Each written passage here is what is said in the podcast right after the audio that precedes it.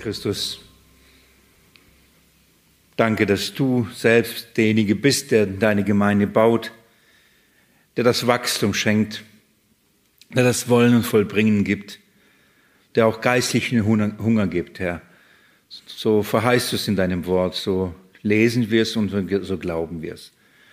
Und ich danke dir für jede einzelne Seele, die, die nach wie vor Hunger nach deinem Wort hat, für die es immer noch köstlich ist, für sie ist es immer noch lebendiges Wort ist. Und ich danke dir, Herr, dass es ähm, auch für mich in dieser Weise ist. Nach so vielen Jahren, so vielen Jahren des Lesens, des Studierens und auch des Zeugnisgebens, der Verkündigung, dass es immer noch eine Freude, immer noch etwas Wunderbares, immer noch etwas Köstliches ist, ähm, von, von dem man nicht satt wird. Ich möchte dich bitten, Herr, dass du heute eben durch dein Wort, wenn wir es aufschlagen, wenn wir es lesen, dass du eben diese Nahrung jedem gibst, der heute da ist, aber der auch heute sich zugeschaltet hat und ähm, zu Hause das hört oder wo auch immer, an welchem Ort auch immer. Lass es zum Segen werden, Jesus. Lass es zur geistlichen Nahrung werden. Lass es eben zu Freude werden. Ja, aber da, wo ja vielleicht der geistliche Hunger erlischt und äh, Müdigkeit ähm, einkehrt, ja, erwecke du durch deinen Geist. Da hilft keine Ermahnung, da hilft kein Bitten, sondern das ist allein das Wirken deines Geistes an den Herzen. So vermagst du, die Prioritäten wieder neu zu setzen und auf dich auszurichten und da Herr, um deines Namens will ich bitten, um der Seelen willen, Herr, damit sie im Glauben fest sind. So befehle ich dir diesen Abend heute an, in der Gemeinschaft, Herr, vor dir eins zu sein. Danke dafür. In deinem Namen bete ich das, Jesus. Amen.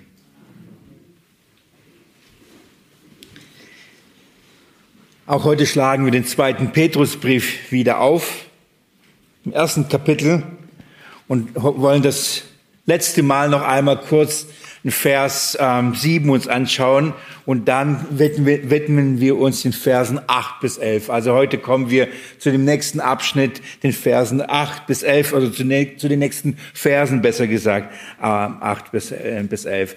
Auch wenn wir ganz kurz ähm, nochmal Vers 7 streifen und dann die nächsten Verse studieren, so ähm, ändert sich ändern sich zwar die Verse und wir kommen endlich vorwärts und ich kann endlich über Vers 8 hinaus auch euch gleich vorlesen und darüber reden, aber das Thema ändert sich nicht. Ähm, es ist immer noch das Thema der Heilsgewissheit und ähm, es, wir, wir beschäftigen uns immer noch mit den Dingen, die uns dazu beitragen oder helfen, dass unsere Heilsgewissheit entweder fördert oder eben nicht fördert, eben nicht stärkt. Also das Thema bleibt das gleiche, aber äh, wir gehen über diesem Thema jetzt so ein bisschen in dem Finale zu, in den Versen 8 bis 11.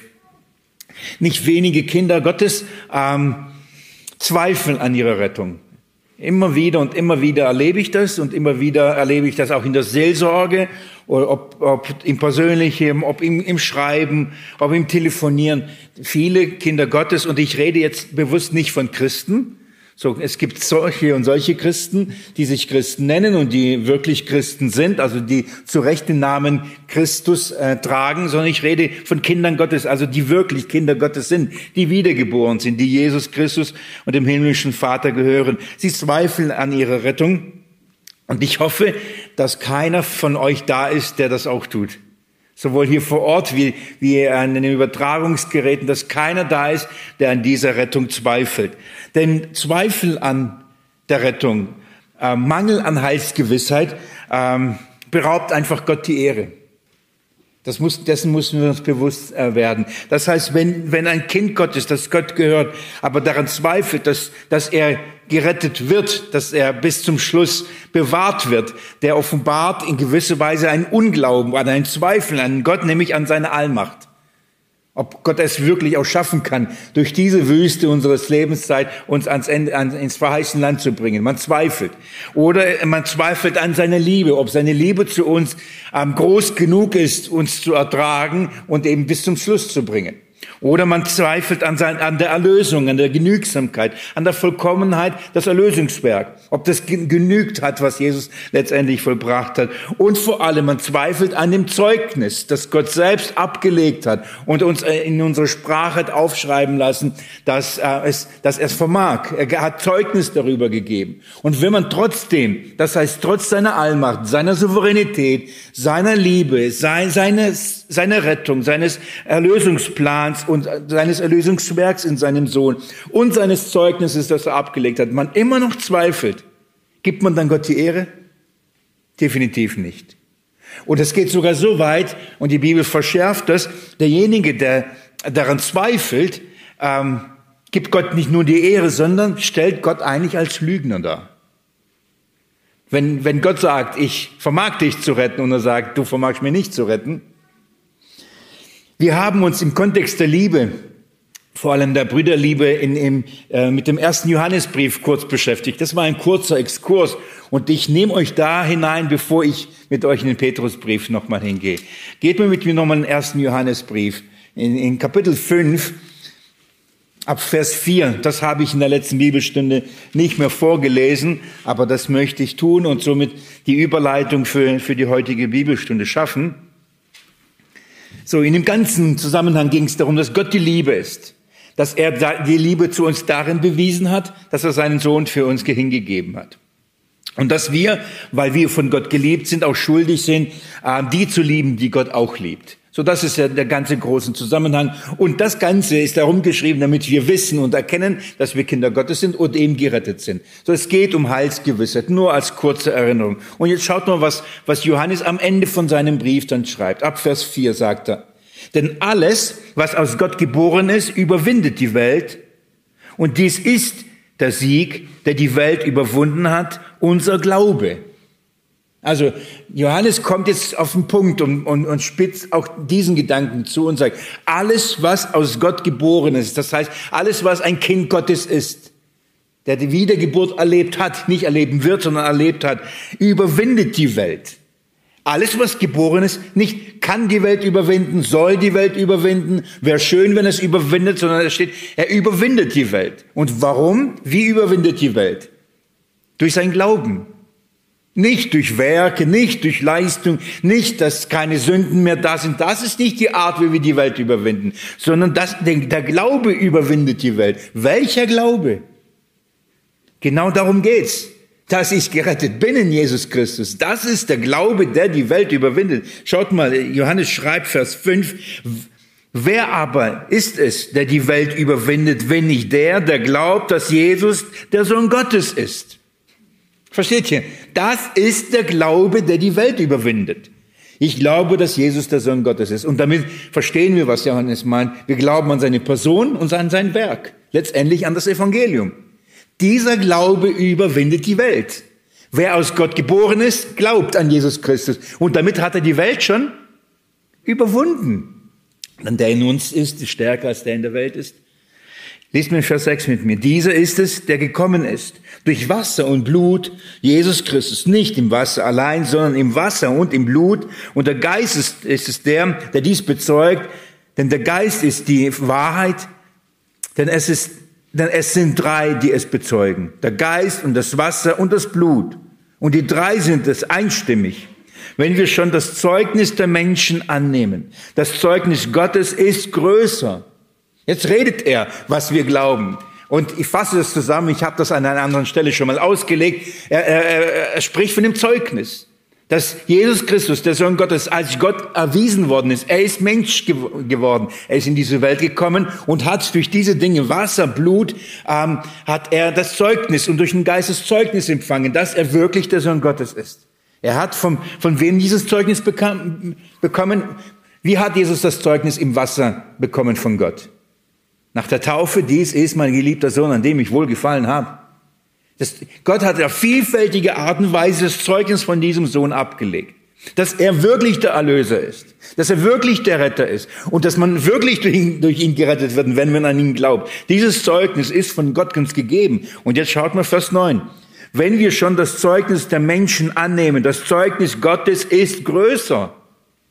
Wir glauben viel den Menschen, was sie sagen. Aber hier sagt Gott etwas.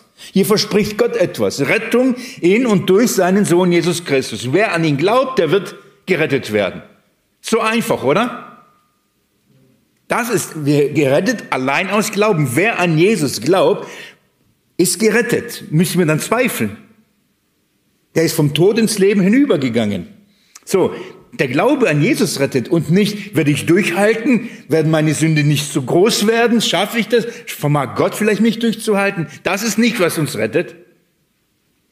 Es ist das Zeugnis Gottes. Und wir glauben vielen Dingen in Menschen. Aber Gott sagt etwas. Der unfehlbare, vollkommene, ewige Gott spricht, gibt ein Zeugnis. Und Christen, Kinder Gottes, die Gott gehören, zweifeln an ihm. Ob das wirklich stimmt. Wenn er das sagt, dann muss es doch stimmen, oder? Wir können doch nicht sagen, wir glauben an Gott, dann glaube nicht das, was er sagt. Ich glaube an Gott, aber dass er versprochen hat, dass ich gerettet werde, zweifle ich, das ist, das ist nicht Glaube. Und jetzt schaut mal, wie, wie es weitergeht, Vers 10. Wer an den Sohn Gottes glaubt, hat das Zeugnis in sich. Wer Gott nicht glaubt, hat ihn zum Lügner gemacht, weil er nicht an das Zeugnis glaub, geglaubt hat, das Gott über seinen Sohn ab, abgelegt hat. Und das ist, was ich sage. Wenn wir das nicht glauben, dass Gott versprochen hat, in seinem Sohn uns zu retten, allein aus Glauben an ihn, und wir das nicht glauben, dann sagt die Schrift, sagt Johannes, dann erklären wir Gott zu einem Lügner. Denn Gott sagt, du wirst gerettet in Jesus. Und du sagst, nein, das stimmt nicht. Und wenn das nicht stimmen sollte, dann hat Gott gelogen, denn er hat's gesagt. Kann Gott lügen? Wird Gott lügen? Das ist doch undenkbar. Deswegen, es ist, es ist sehr ernst, wenn wir, das ist nicht so gut, das ist eine Position, das ist deine Position. Es ist meine Meinung, es ist deine Meinung. Es ist halt, das, das, das ist keine Diskussionsebene für verschiedene, überzeugen verschiedene Gemeinden. Hier geht es nicht um unsere Standpunkte, hier geht es nicht um eine Theologie, hier geht es um, ob Gott ein Lügner ist oder nicht, oder? Und das ist ernst. Das ist wirklich sehr ernst. Wir lesen es weiter. Und jetzt schaut mal, wie das, was ich jetzt gerade gesagt und gelesen habe, wie das eben in dem Kontext der Heilsgewissheit uns gesagt wird. hat ihn zum Lügner gemacht, weil er nicht das Zeugnis geglaubt hat, das Gott über seinen Sohn bezeugt hat. Und dies ist das Zeugnis, dass Gott uns ewiges Leben gegeben hat. Das ist das Zeugnis. Das ist das Zeugnis, auf das wir glauben. Er hat uns das ewige Leben gegeben. Und dieses Leben ist in seinem Sohn. Ich, das ist pures Evangelium. Und eigentlich so klar. Die Rettung ist allein in seinem Sohn.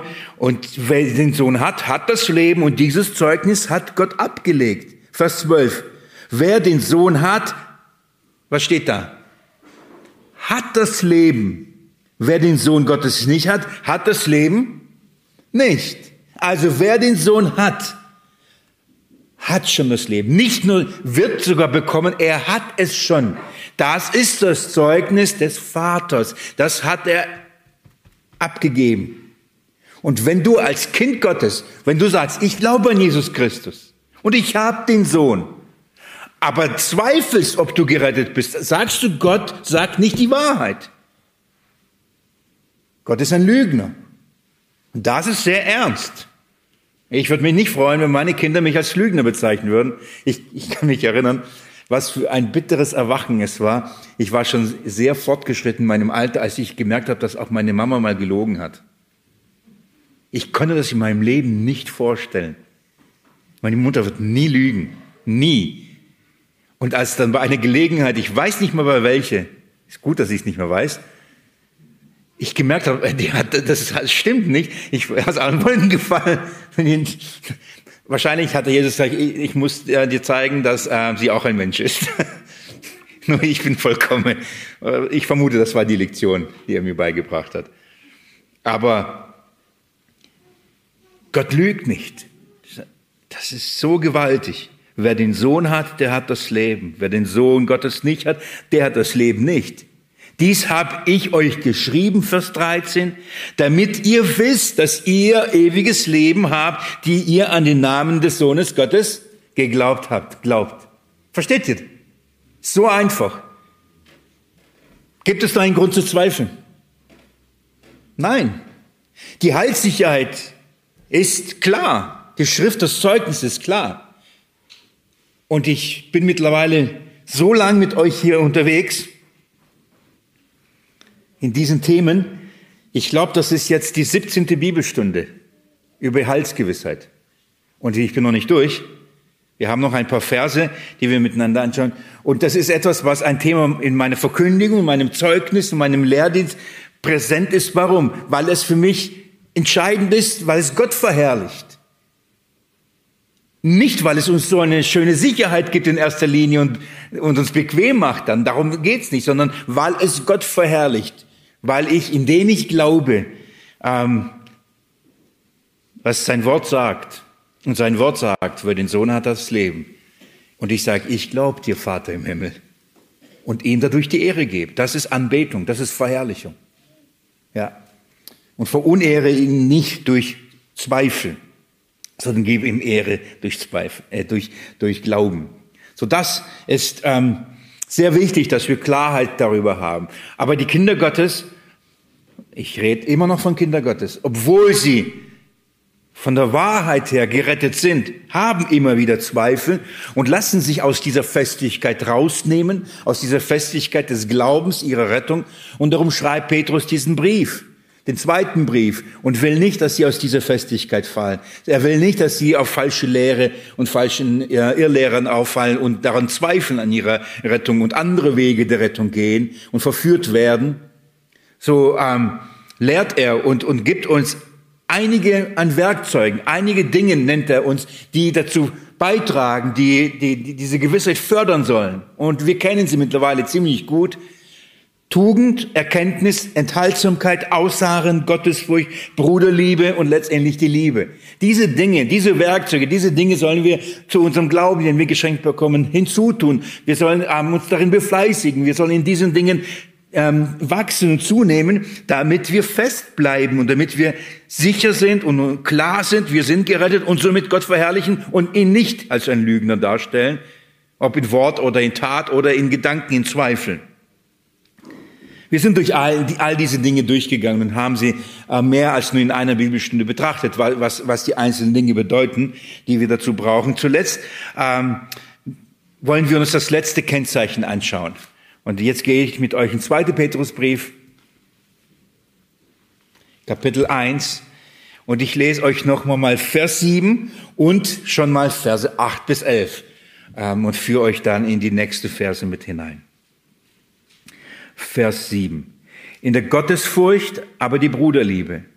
In der Bruderliebe aber die Liebe. Denn wenn diese Dinge bei euch vorhanden sind und zunehmen, Lassen Sie euch in Hinblick auf die Erkenntnis unseren Herrn Jesus Christus nicht träge und nicht fruchtleer sein. Denn bei wem diese Dinge nicht vorhanden sind, der ist blind, kurzsichtig und hat die Reinigung von seinen früheren Sünden vergessen. Darum, Brüder, befleißigt euch umso mehr, eure Berufung und Erwählung festzumachen, denn wenn ihr diese Dinge tut, werdet ihr niemals straucheln. Denn so wird ihr auch, wird, Entschuldigung, denn so wird euch reichlich gewährt werden der Eingang in das ewige Reich unseres Herrn und Retters Jesus Christus. So entscheidende und wichtige Stellen und auch an so viel. Und man kann sie so falsch verstehen. Ich nehme euch da Stück für Stück mit hinein in diese nächsten Verse und versuche euch nach bestem Wissen und Gewissen das zu erklären wir haben uns diese Bruderliebe angeschaut und was diese Bruderliebe braucht. Und sie braucht die Liebe. Also wegen diese, äh, während diese Liebe zu den Geschwistern ähm, selbst Gott verherrlicht, indem wir das tun, was Gottes Wesen ausmacht, indem wir ähm, ja, die, eins der größten Kennzeichen beweisen, dass wir wirklich Kinder Gottes sind, aus Gott geboren sind und eben die lieben, die Gott auch liebt, sagt Petrus letztendlich was? All das, alles, was wir vorher besprochen haben. Und vor allem natürlich die Bruderliebe. Was braucht sie? Was, wie können wir die Bruderliebe fördern? Wie können wir diese Dinge fördern? Was braucht sie selbst, um darin zu wachsen? Ähm, und er spricht von der Liebe. So, wir brauchen selbst die Liebe. Und wenn er hier von der Liebe spricht, dann spricht er von der ähm, Liebe, die wahrscheinlich alle gehört habt, im griechischen Wort, die Agape-Liebe, die oft beschrieben wird als die göttliche Liebe. Interessanterweise ist, ist diese Beschreibung des griechischen äh, Wortes Liebe, die, die Agape, ähm, die taucht fast nur im Neuen Testament auf. Also die, die Verwendung dieser Liebesform, dieser Liebesart findet man selten in einer weltlichen griechischen Literatur. Oder zu der Zeit wurde dieses Wort so gut wie nie verwendet. Also eigentlich nur im Neuen Testament findet diese, diese Liebe, diese Bezeichnung ähm, so ein Platz und so eine Gewichtung, so eine große Gewichtung. Und das ist, ähm, es ist nicht verwunderlich. Warum? Weil diese Liebe keine menschliche Liebe ist, von der hier die Rede ist. Eben weil, weil diese Liebe eigentlich die göttliche Liebe ist. Und Petrus sagt, dass wenn wir in der Bruderliebe zunehmen sollen und wollen, wenn wir das fördern wollen, dann brauchen wir selbst was? Wir brauchen die göttliche Liebe. Darum geht es hier. Und er sagt, fügt hinzu. Das ist eigentlich der, der siebte Punkt hier. Der, wir fügen der Bruderliebe selbst die Liebe zu. Wie können wir die Kinder Gottes lieben, wie Gott sie liebt? Denn eigentlich das ist die Schuldigkeit. Ich das ist noch hängen geblieben aus dem Zeugnis des Johannesevangeliums und aus seinen Briefen. Wenn wir aus Gott geboren sind, so sind wir schuldig, sie zu lieben, die Gott auch liebt. Das ist, das ist die Schuldigkeit, die wir, die wir bringen. Und, ähm, aber wie kann man die lieben, die Gott liebt? Ich staune schon darüber, dass Gott mich liebt. Ich kenne mich, und ich staune wirklich darüber. Ähnlich staune ich darüber, wie andere Menschen mich lieben. Und ich denke, wie, wie, wie, wie können sie mich lieben? Umso mehr. Gott kennt nicht nur mein Äußeres und mein Verhalten, sondern er kennt auch meine Motive, meine Gedanken und er liebt mich trotzdem. In gleicher Art und Weise Menschen zu lieben, in all ihren Vergehen, in ihrer Unzulänglichkeit, es bedarf dieser göttlichen Liebe. Wir, wir, wir können nun die so lieben, wie Gott sie liebt, indem wir die Liebe bekommen, die Liebe haben oder durch die Liebe, die letztendlich göttlich ist, durch seine Liebe. Nur dann ist es möglich, ähm, sie zu lieben. Ich habe mir ähm, überlegt, wie, wie, wie fasse ich das zusammen? Da wir als, äh, im Kontext der Bruderliebe schon viel darüber nachgedacht haben und eigentlich immer wieder schon diese Liebe Gottes gestriffen haben und in diesem Zusammenhang angeschaut, was Gottes Liebe eigentlich ist und wer Gott eigentlich ist, nämlich die Liebe selbst. Von daher möchte ich jetzt nicht noch eine komplette Bibelstunde darin verbringen, diese Liebe Gottes zu entfalten, was aber kein Fehler eigentlich gewesen wäre. Aber ich habe gedacht, ich nehme euch an ein Beispiel, an einen sehr bekannten Beispiel, einen sehr bekannten Text und zeige euch geschwind die Liebe Gottes. Ähm, wir haben es ungefähr gerade gesungen eigentlich äh, im letzten Lied und während die Melodie so bekannt war, war der Text bisschen anders, richtig? Ja, ich muss kurz mal gucken. So, weil die fängen an zu spielen, denke ich, hey, haben die das falsche Lied ausgesucht? Aber ähm, letztendlich ist das die Beschreibung von der Liebe Gottes in 1. Korinther Kapitel 13. Ein sehr bekannter Text. Und anhand diesem Text möchte ich euch ganz kurz zeigen, was diese Liebe Gottes ausmacht, was wir eigentlich brauchen. Ich möchte euch zwei Dinge zeigen. Ähm, wie ist diese Liebe? Was braucht es für eine Liebe, die wir zu der Bruderliebe hinzutun äh, müssen, damit wir überhaupt die Geschwister lieben können? Es braucht, es braucht diese Liebe, damit wir die Geschwister lieben können. Denn ähm, es ist nicht einfach. Ja, es ist nicht einfach. Und von daher äh, braucht es diese Liebe. Und dann möchte ich euch, ähm, okay, da wiederholt sich. Echo. Also, es, es ist gestreamt, es ist live. Wunderbar. Also, das erste, wie ist diese Liebe? Und das zweite, wie bekommt man sie? Okay, die, die, da möchte ich ganz kurz mit euch drauf eingehen. Also 1. Korinther 13, ihr habt schon aufgeschlagen, ich noch nicht abgeredet. Also 1. Korinther 13. Ein sehr bekannter Text und auch da will ich jetzt, lasst mich einfach erstmal mal den lesen und dann sage ich euch ein, zwei Worte dazu. Ich ab Vers 1. Wenn ich in den Sprachen der Menschen und der Engel rede, aber keine Liebe habe, so bin ich ein tönendes Erz geworden oder, oder eine schellende Zimbel. Und wenn ich Weissagung habe und alle Geheimnisse und alle Erkenntnis weiß und wenn ich allen Glauben habe, so dass ich Berge versetze, aber keine Liebe habe, so bin ich nichts. Und wenn ich alleine meine Habe zur Speisung der Armen austeile, und wenn ich mein Leib hingebe, damit ich Ruhm gewinne, aber keine Liebe habe, so nützt es mir nichts. Die Liebe ist langmütig. Die Liebe ist gütig. Sie neidet nicht. Die Liebe tut nicht groß. Sie bläht sich nicht auf. Sie benimmt sich nicht unanständig. Sie sucht nicht das Ihre. Sie lässt sich nicht erbittern. Sie rechnet Böses nicht zu. Sie freut sich nicht über die Ungerechtigkeit, sondern sie freut sich über die Wahrheit. Sie erträgt alles, sie glaubt alles, sie hofft alles, sie erduldet alles. Die Liebe vergeht niemals. Seien es aber Weissagungen, sie werden weggetan werden. Sei es Sprachen, sie werden aufhören. Sei es Erkenntnis, sie wird weggetan werden. Denn wir erkennen stückweise und wir weissagen stückweise. Wenn aber das Vollkommene kommt, wird das, was stückweise ist, weggetan werden. Als ich ein Kind war, redete ich wie ein Kind, dachte wie ein Kind, urteilte wie ein Kind. Als ich ein Mann wurde, tat ich weg, was kindlich war. Denn wir sehen jetzt mittels eines Spiegels undeutlich, dann aber von Angesicht zu Angesicht. Jetzt erkenne ich stückweise, dann aber werde ich erkennen, wie ich auch ich erkannt worden bin. Nun aber bleibt Glaube, Hoffnung, Liebe. Diese drei. Die größte aber von diesen ist die Liebe. Und ich bin mir sicher, als ich das las, habt ihr schon einige Hochzeiten so im Hintergrund, ähm, Einladungskarten und all, all diese Dinge.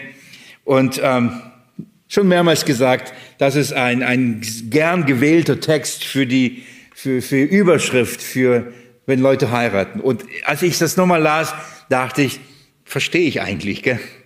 Ich verstehe, warum Menschen, die sich aneinander binden und sich die Liebe zusprechen, sich diesen, diesen, diesen Abschnitt aussuchen. Letztendlich wollen sie dem anderen sagen, weißt du, was Liebe bedeutet?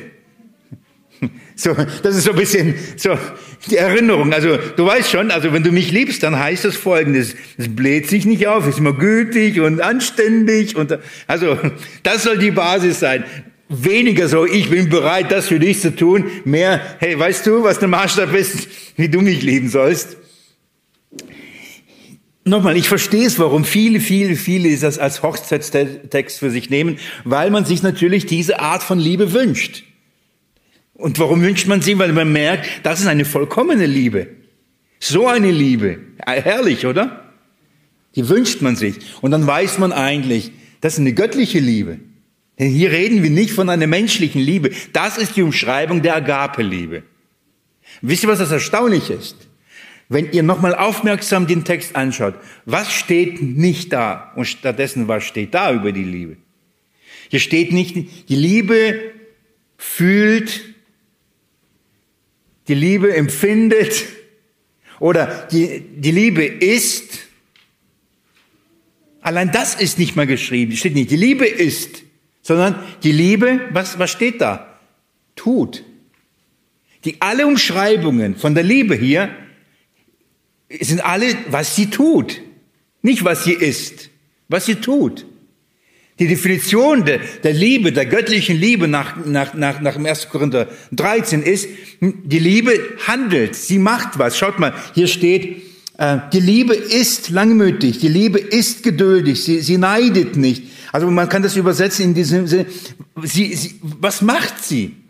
Die Liebe, diese Agape-Liebe, sie zeigt sich in einem Werk.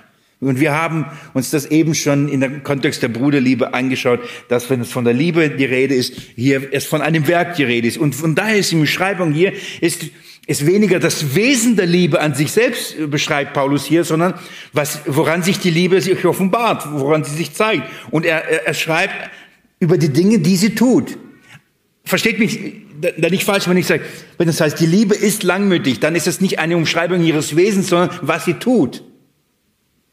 Das ist in unserem Deutschen hier ähm, bisschen schwieriger. Von der griechischen Grammatik ist es sehr, äh, ist sehr klarer, dass es hier so ein Verben sozusagen beschrieben, Haufen Verben, also alles, was, was die Liebe eben tut. Diese Agape-Liebe zeigt sich in einem Werk. Und da, darum, darum geht's hier. Und Paulus führt diese, diese Stelle auf. Im Kontext wissen wir, um was es geht. Und der Kontext ist, ist eben das lieblose Verhalten der, der Kinder Gottes in Korinth. Und worin bestand sich das lieblose Verhalten? Weil die sich äh, gegenseitig und übereinander überhoben haben. Die haben die anderen abgeurteilt, die anderen haben sie erhöht, die haben die Gemeinschaft gestört. Sogar so äh, leidete die Gemeinschaft untereinander, dass das unmöglich war, das Abendmahl gemeinsam zu nehmen, weil es eben keine Einheit der Kinder Gottes in dieser Gemeinde gab. Und in diesem Zusammenhang schreibt Paulus diesen Brief und, und, und geht auf diese Uneinigkeit, auf die Spaltung der Gemeinde, auf die Lieblosigkeit ein. Und die, die Korinther, die waren sehr stolz auf bestimmte Dinge und sie meinten, diejenigen, die die Sprachen reden, die die Wunder tun, die seien besonders begabt, die seien besonders gesegnet, besonders geistbegabt. Und Paulus ähm, nimmt ihnen das weg und er sagt, nein, nein, nein, nein. Wisst ihr, worauf es eigentlich ankommt? Schaut mal am Ende von Vers 13. Worauf kommt es an? Was müsste bleiben?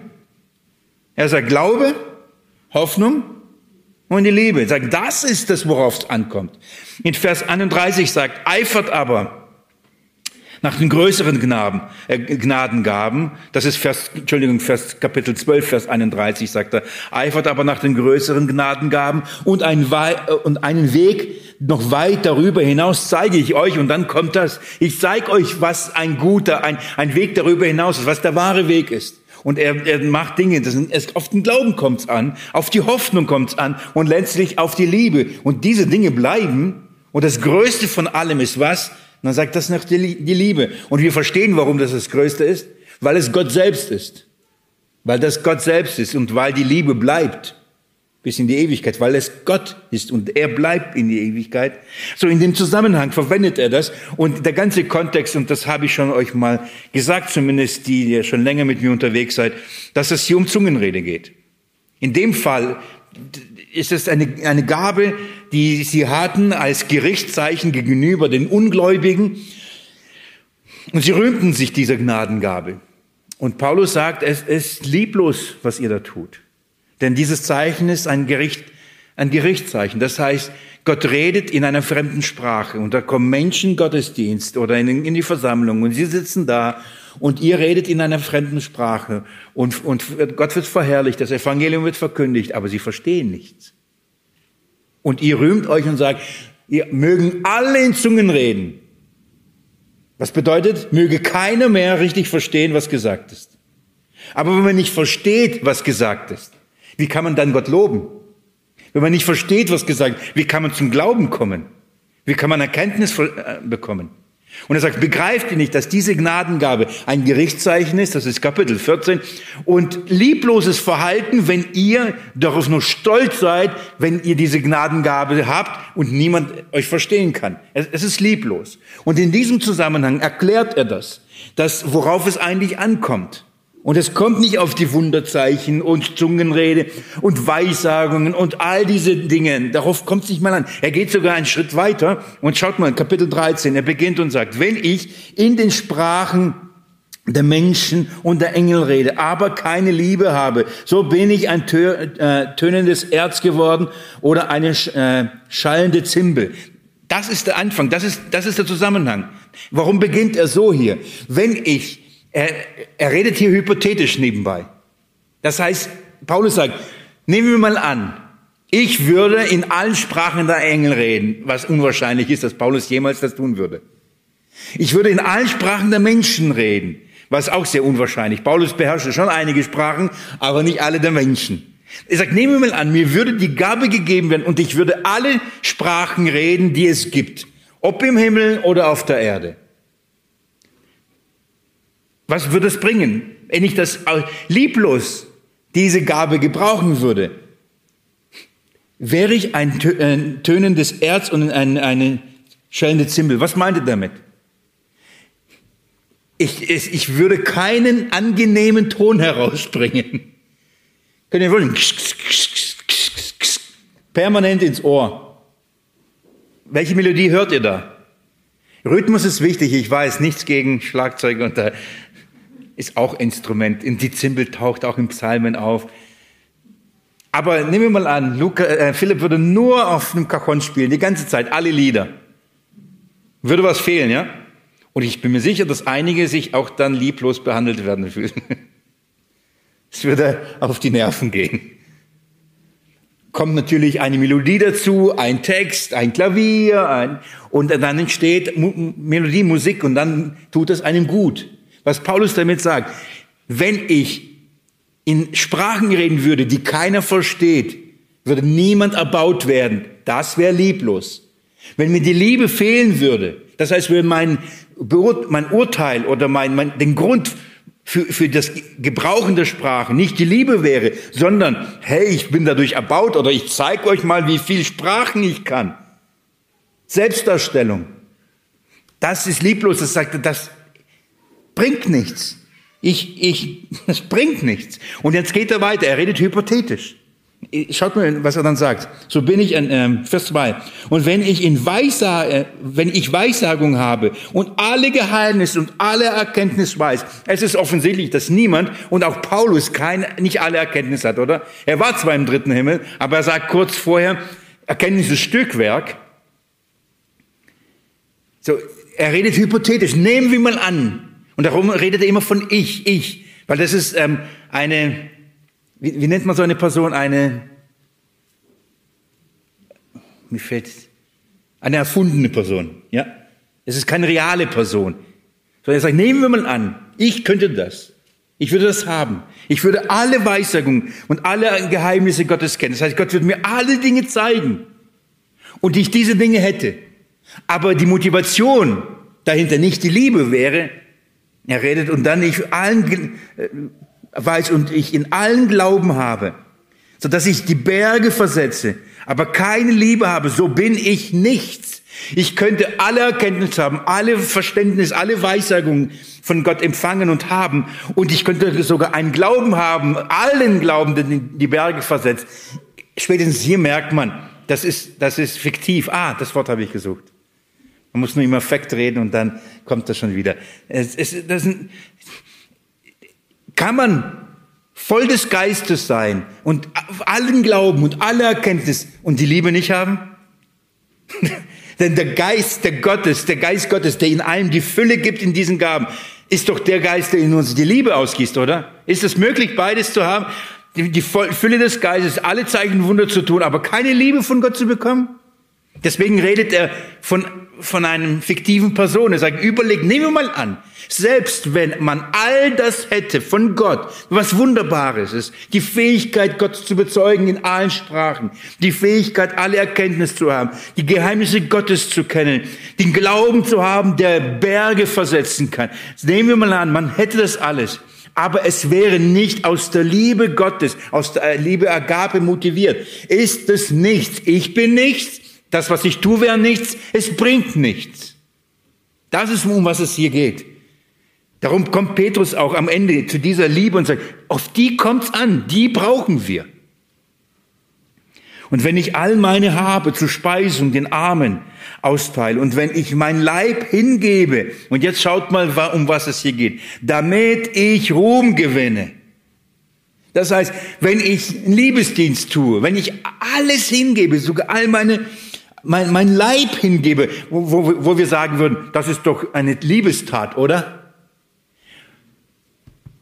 Und die Schrift sagt, wenn es nicht aus der Liebe motiviert ist, zu, aus der göttlichen Liebe heraus, dann ist es aus der Selbstliebe. Und glaubt mir, man kann aus der Selbstliebe sich so entäußern und so Menschen helfen und so hinbegebungsvoll sein und sich ausopfern und alle würden sagen, guckt mal, das ist sozial. Guckt mal, was für eine Hingabe. Aber diese Hingabe des Lebens, sogar bis in den Tod, ist nicht in der göttlichen Liebe motiviert. Und wisst ihr, was die Schrift sagt? So nützt es mir nichts. Nichts.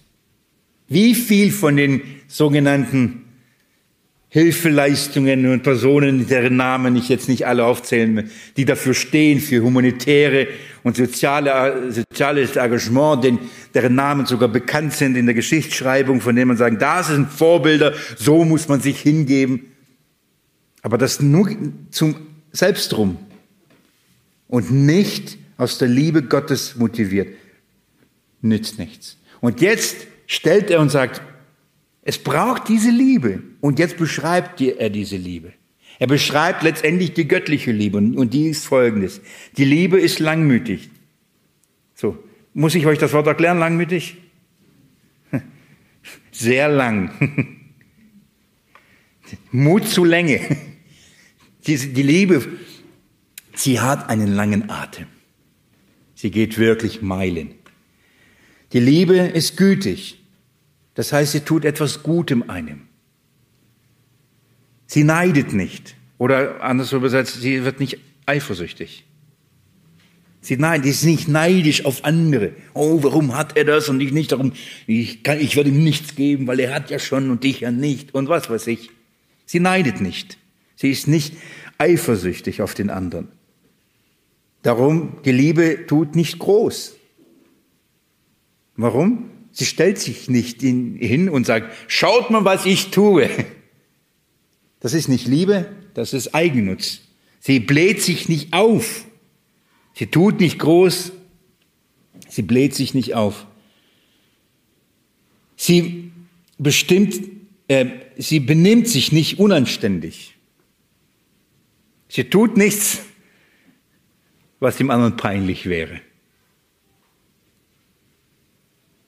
Sie sucht nicht das Ihre. Sie ist nicht auf sich ausgerichtet, nicht auf sich fixiert. Mir würde das schon reichen. Also für, für mich ist das die Summe aller Dinge eigentlich. Das ist, so, das ist für mich der Unterschied der göttlichen Liebe und meiner Liebe. Das, was ich tue aus Liebe, das tue ich für mich. Aber das, ähm, was Gott tut, tut er für uns. Sie tut nicht das ihre. Sie lässt sich nicht erbittern. Das heißt, sie lässt sich nicht provozieren. Sie rechnet Böses nicht zu darum. Wenn Dinge passieren, sie trägt nicht nach. Ich habe dir zwar vergeben, aber jedes Mal. Und wenn jedes Mal der Punkt kommt, kommt jedes Mal wieder die gleiche Thema. Kommt das gleiche Thema. Und dann sagt man, ich dachte, das ist von mir vergeben. Ja, aber. Nein. Sie rechnet Böses nicht zu. Sie freut sich nicht über die Ungerechtigkeit. Ein schönes Prüfkriterium. Liebe Geschwister, ich könnte jetzt das Gleiche tun, wie ich mit 2. Petrus Kapitel 1, Verse 5 bis 7 mache. Und wir könnten jetzt alles einzeln durcharbeiten und jeden einzelnen Begriff genau anschauen. Nochmal, was eine gute, gute Lektion wäre. Aber ich, ähm, wir sind ja mit dem Petrusbrief darum, ähm, es ist der Grund, warum ich hier nicht so arg in die, in die Tiefe gehe. Der andere Grund, ich habe Hoffnung, wenn der Herr Gnade gibt, nach dem zweiten Petrusbrief die Korintherbriefe in, der Bibelstunde zu machen. Das heißt, wir kommen zu diesen beiden Briefen und dann werden wir uns genauer diese Dinge anschauen. Von daher will ich nicht zu viel schon jetzt euch vorausgeben. Ich weiß, ihr denkt, ja, das kommt erst in zehn Jahren oder so. Ähm, ja, aber es kommt. Es sei denn, der Herr kommt vorher. Ja. Von daher, sondern sie freut sich mit der Wahrheit. Sie freut sich mit der Wahrheit. Schön, eine schöne Umschreibung. Oh, herrlich. Wenn die Wahrheit bezeugt, wenn die Wahrheit gelebt, wenn die Wahrheit offenbar wird, sie freut sich an der Wahrheit. Das ist ein, ein schöner, schöner Wesenszug der Liebe. Aber auch hier, sie tut etwas. Sie freut sich mit. Das heißt, sie äußert sich an diesen Dingen. Es gibt, sie tut etwas. Sie erträgt alles. Das sind so, das sind die bekanntesten. Weil letztendlich ist das die Zusammenfassung. Sie erträgt alles. Sie glaubt alles. Sie hofft alles.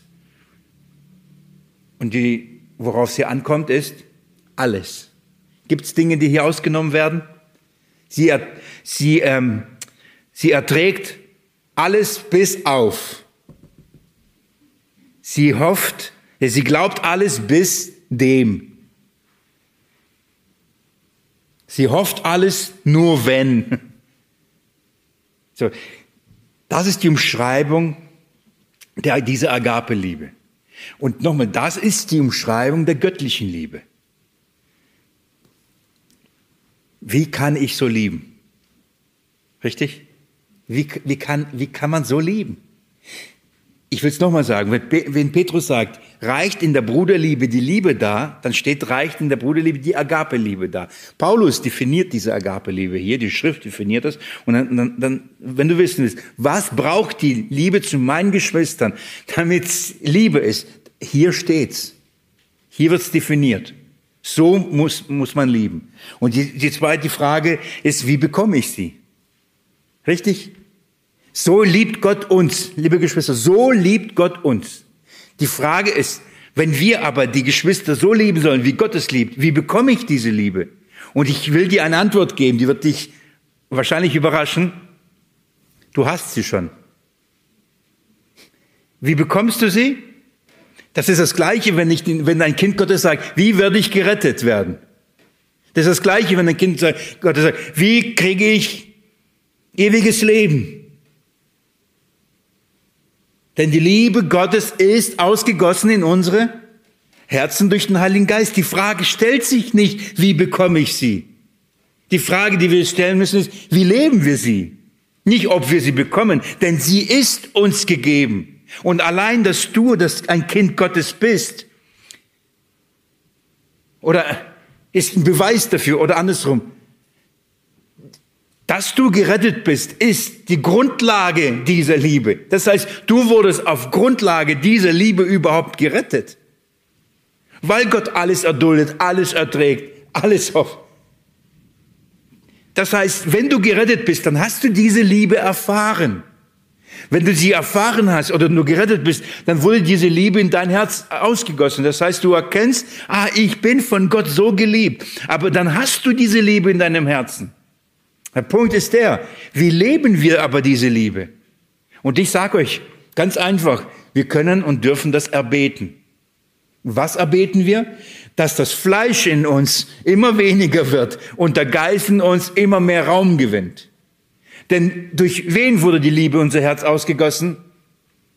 Durch den Geist. Warum haben wir nicht so viel Liebe in unserem, in unserem Leben, in unserem Herzen für die Geschwister?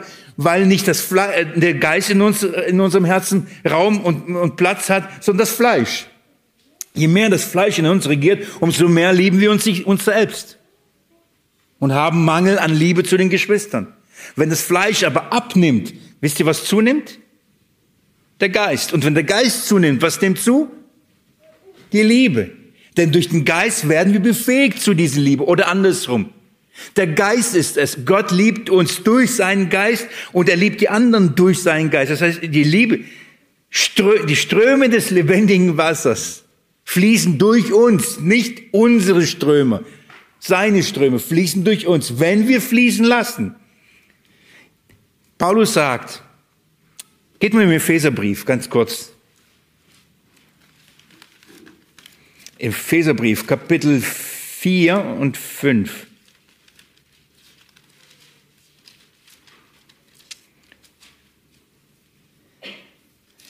In Kapitel 4 beginnt er diesen Abschnitt, er sagt, ich ermahne euch nun, ich, ich der Gefangene im Herrn, wandelt würdig der Berufen, mit der ihr berufen worden seid, mit aller Demut, Langmut, Sanftmut, mit Langmut einander in Liebe ertragend. Also so der Umgang miteinander ist, ertragt einander in Liebe und dann definiert er diese Liebe, genau das Gleiche, mit Demut, Sanftmut, Langmut und so weiter. Aber das ist das, ich wiederhole nicht hier nochmal, ertragen.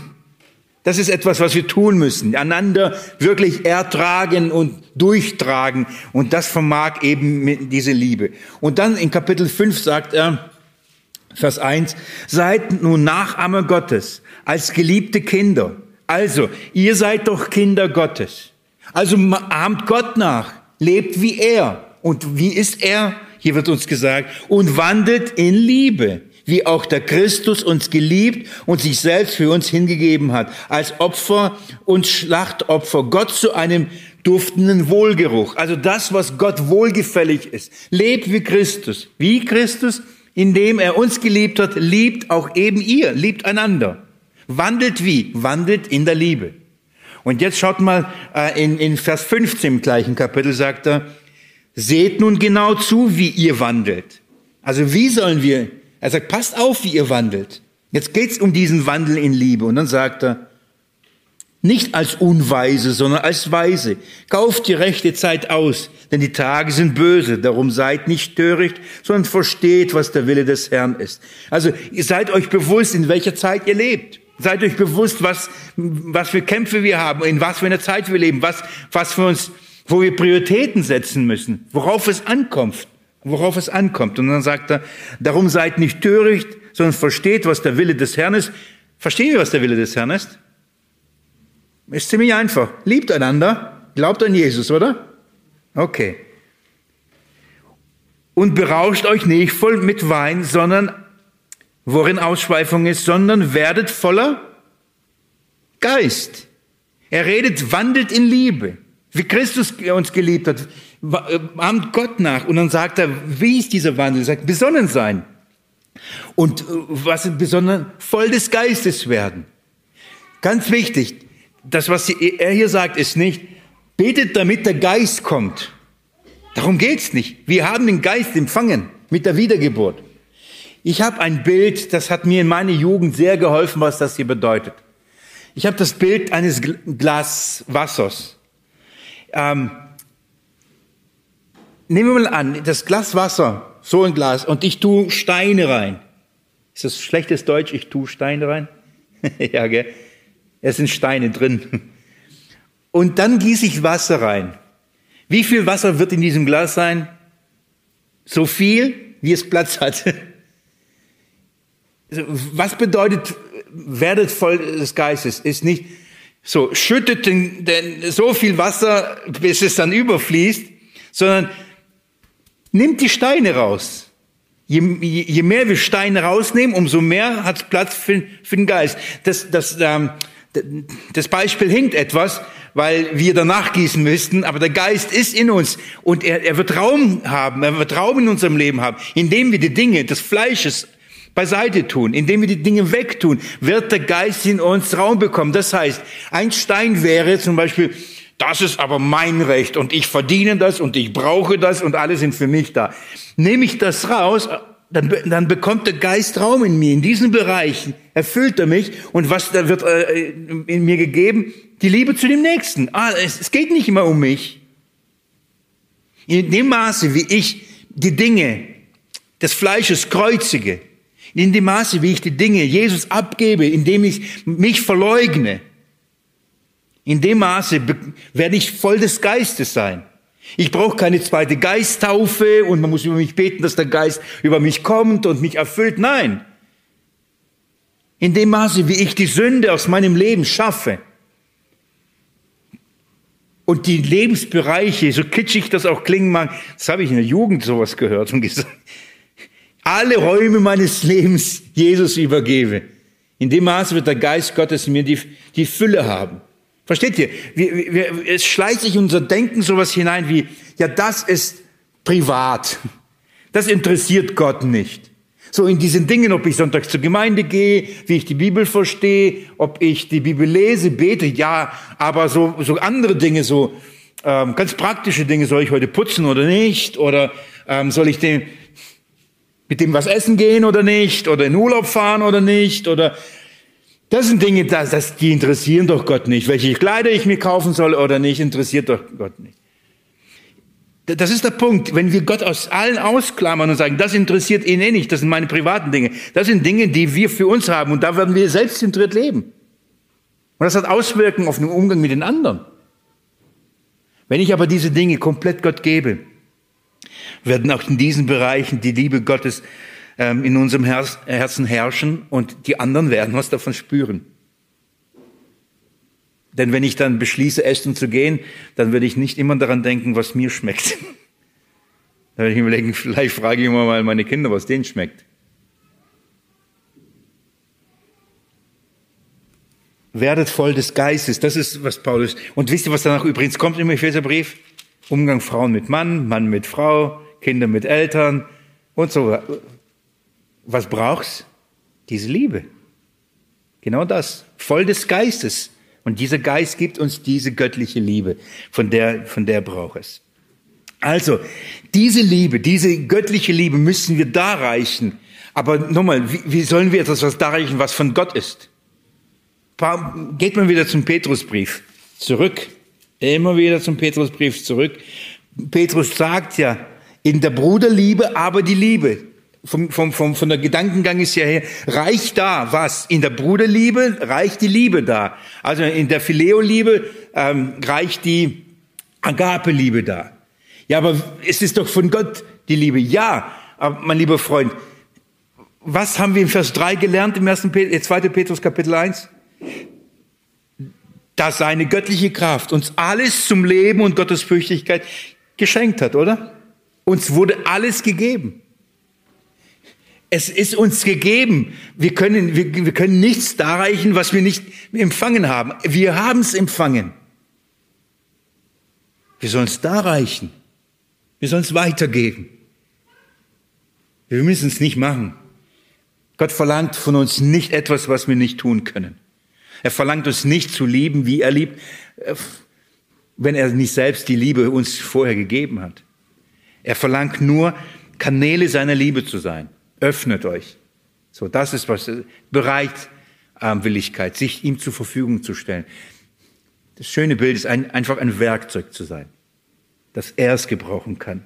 Er weiß an wen, er weiß wie, er weiß wie weit, er, er vermag das in uns zu tun. Also, das sagt äh, die Schrift, das braucht es. Und letztendlich ist das der Höhepunkt dieser Aufzählung, die wir im Petrusbrief haben.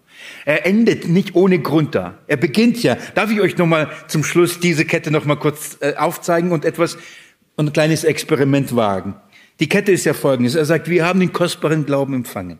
Und diesen kostbaren Glauben sollen wir fördern, indem wir die Tugend dazufügen. Und er sprach von den inneren Motiven und Einstellungen, die Gott verherrlichend sind. Das sollen wir dazu tun. Er sagt, um die Tugenden fördern zu können, brauchen wir Erkenntnis.